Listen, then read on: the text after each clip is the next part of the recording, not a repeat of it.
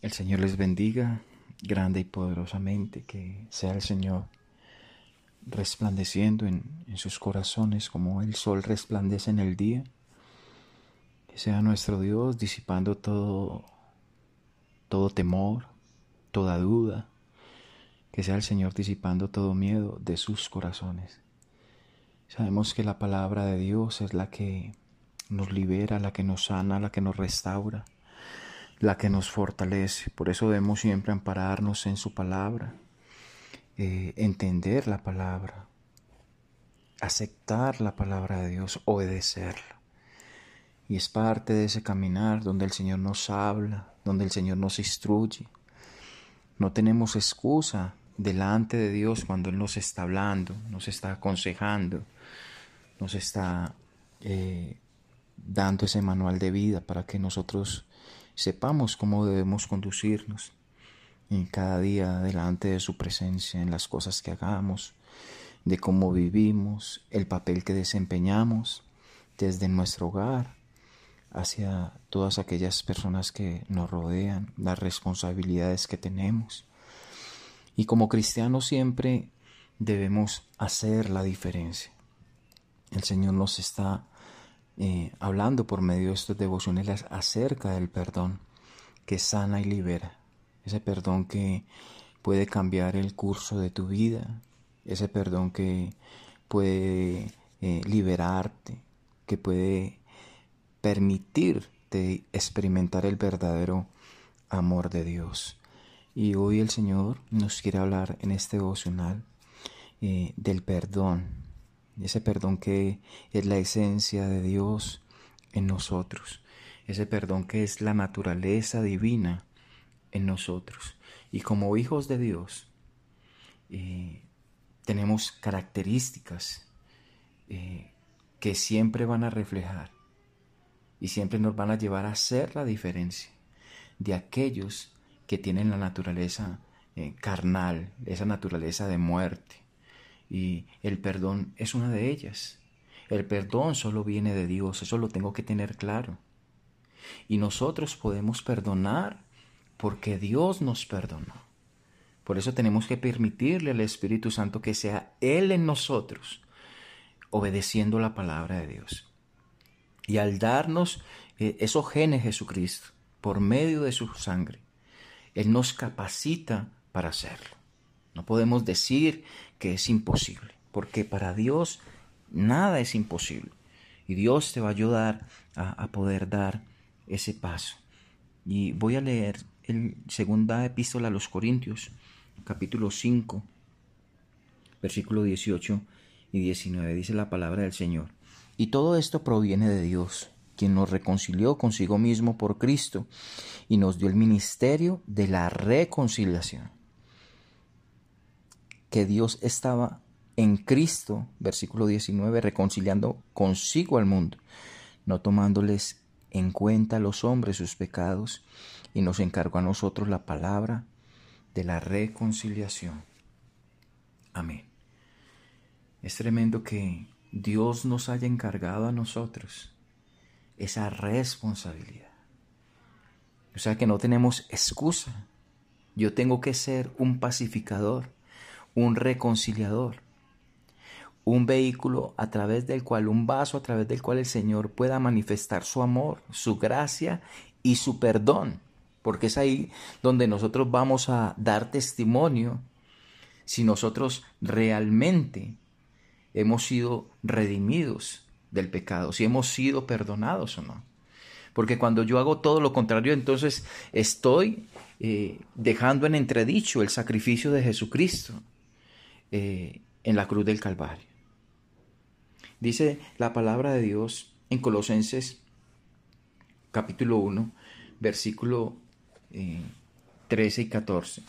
Dice que nosotros debemos con gozo dar gracias al Padre que nos hizo actos para participar de la herencia de los santos en luz, el cual nos ha librado del poder de las tinieblas y nos ha trasladado al reino de su amado Hijo en quien tenemos por su sangre redención de pecados.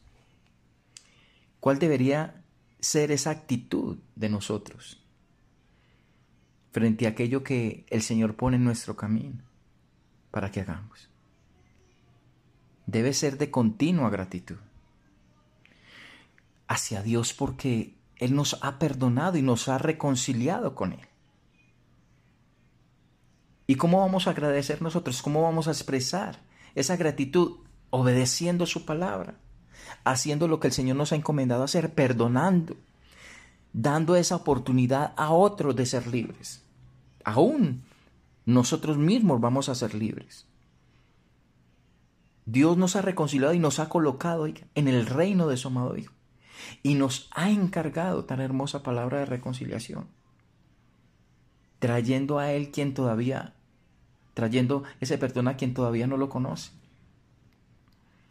Es ahí donde nosotros expresamos el amor de Dios, la gracia de Dios.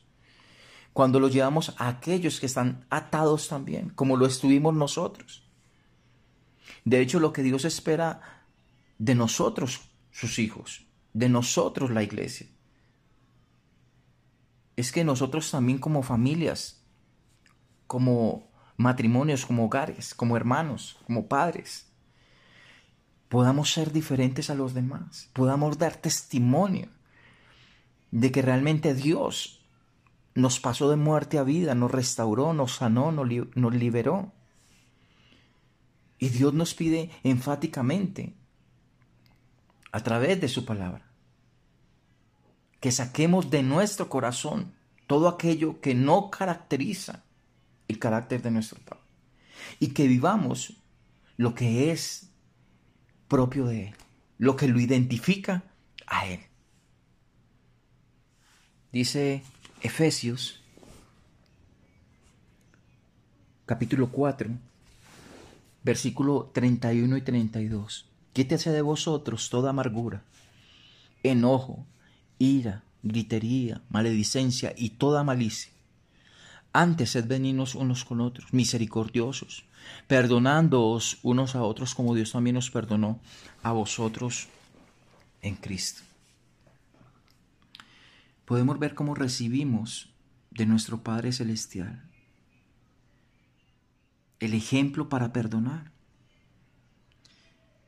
Fue Dios quien nos perdonó nuestros pecados a través de Jesucristo. Y Él no nos sacó una lista. Él no nos sacó eh, no, los, no enumeró cada pecado, ni nos puso un límite. Y nosotros debemos seguir ese ejemplo.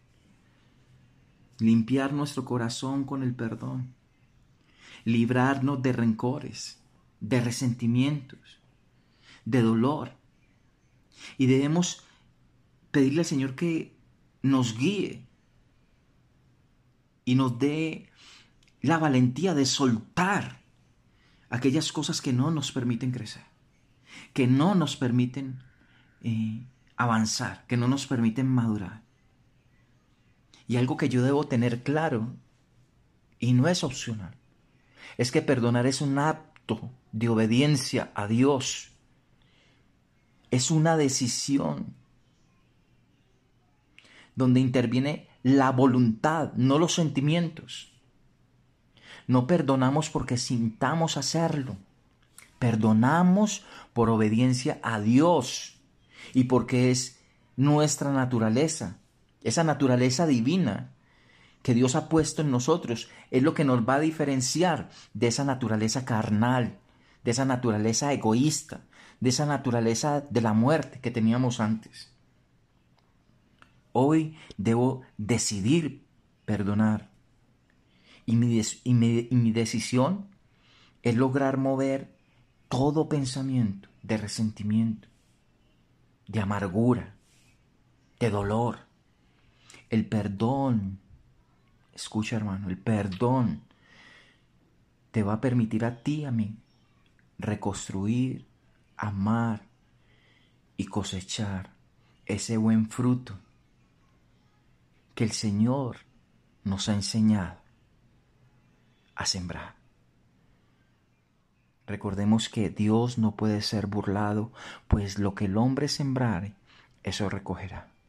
Si tú siembras perdón, vas a recoger perdón. Si tú siembras bondad, vas a recoger bondad. Si tú siembras amor, vas a recoger amor.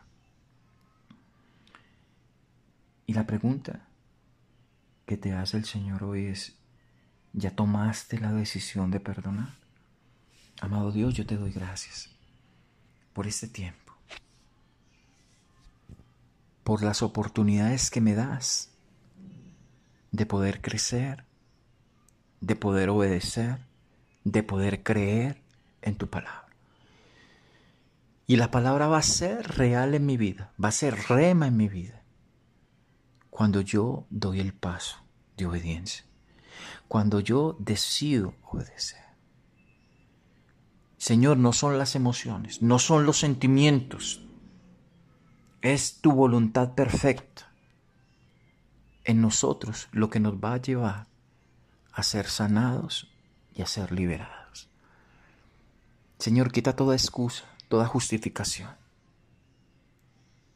Quita toda mentira y todo engaño. Todo aquello que no me ha permitido obedecerte. Señor, que hoy tome la decisión de perdonar. Porque tú no lo pensaste para perdonarme a mí. Tú lo diste todo, Señor. Aunque yo no lo mereciera. Porque me amaste. Y si nosotros te amamos, como decimos hacerlo, Señor, entonces vamos a perdonar. En el nombre poderoso de Jesús, te doy gracias, Señor. Amén y amén.